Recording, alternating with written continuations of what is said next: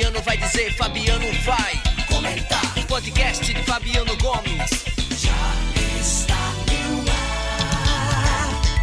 Fabiano Gomes. Olá Paraí, Bola João Pessoa, sejam todos muito bem-vindos a mais um podcast do fonte83.com.br e em todas as outras plataformas de streaming como Spotify, Deezer, TuneIn Rádio e também no YouTube é só procurar Fabiano Gomes PB. Fabiano Gomes. Permitam-me no início do podcast de hoje abraçar a todos os médicos, todos, todos, todos, todos. Hoje a vida pulsa com mais gratidão a essa classe que já salvou milhares e milhares de paraibanos. Então, aos médicos, o nosso abraço afetuoso, verdadeiro e sincero. Mas, meus amigos e minhas amigas, ouvintes do podcast, uma notícia que vem do Mato Grosso, região centro-oeste do país, acendeu o sinal vermelho aqui na Paraíba. Isso. A Energisa de lá que integra o mesmo grupo empresarial da concessionária de cá, acumulou um rombo de 1 bilhão 446 milhões de reais. E não adianta a Energisa da Paraíba dizer, não, é outra Energisa é a mesma, pertencente a Cataguases Leopoldina, que gere a energia tanto no Mato Grosso, região centro-oeste do país, como aqui na nossa Paraíba. E esse rombo que se acumulou de quase um bilhão e meio estaria e estar, na verdade, inviabilizando investimentos, manutenção e garantia de pagamento das contas sociais. No Mato Grosso, diferente daqui da Paraíba, que escondeu e desistiram da CPI do fio preto e ninguém sabe como até agora. Lá sim, uma CPI foi instalada na Assembleia Legislativa para descobrir como empresa que detém monopólio, ou seja, só ela fornece energia no estado, com mais de um milhão de consumidores, desapareceu com mais de um bilhão de reais, quase um bilhão e meio.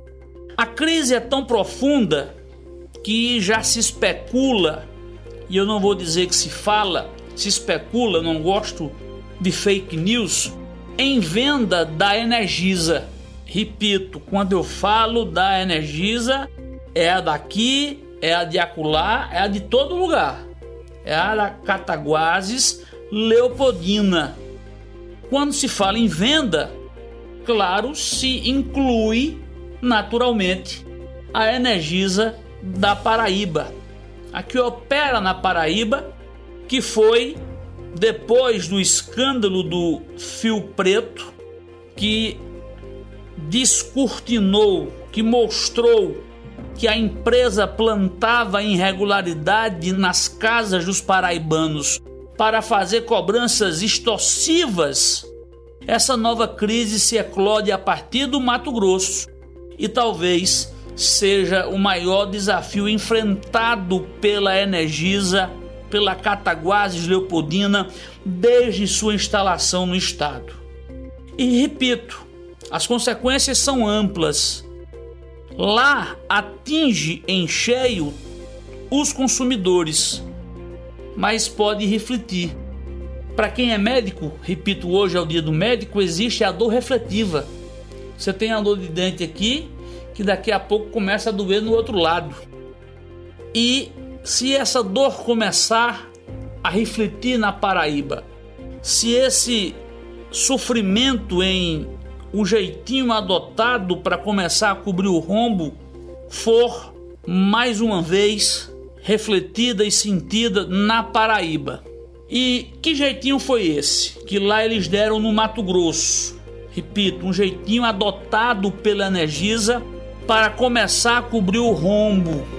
Foi graças a Deus conquistando relações poderosas que a empresa mantém com as altas esferas do poder. Por exemplo, fazer com que os matogrossenses arquem com 21 milhões 140 mil desse rombo. Mas como? Isso mesmo. Os consumidores que já pagam uma das maiores tarifas de energia do mundo, o Brasil tem a 14, nota esse dado, a 14 mais cara energia do mundo, entre 130 nações, também vão ter que bancar a conta da incompetência da Energisa em Mato Grosso. O sinal vermelho está definitivamente aceso. Fiquemos todos em alerta. E, mais uma vez, parabéns à Assembleia Legislativa do Mato Grosso, que teve coragem de peitar a poderosa Cataguases Leopoldina. Diferente do que aconteceu aqui, um publicitário que faz mágica na Paraíba fez mágica na Assembleia, fez mágica nos sistemas de comunicação para que o fio preto se calasse, para que o fio preto fosse escondido. O assunto rapidamente sumiu de pauta. Ele faz mágica, mas tem hora que Mr. M cansa e o povo abusa. Fabiano Gomes falou, Fabiano comentou e a Paraíba acreditou.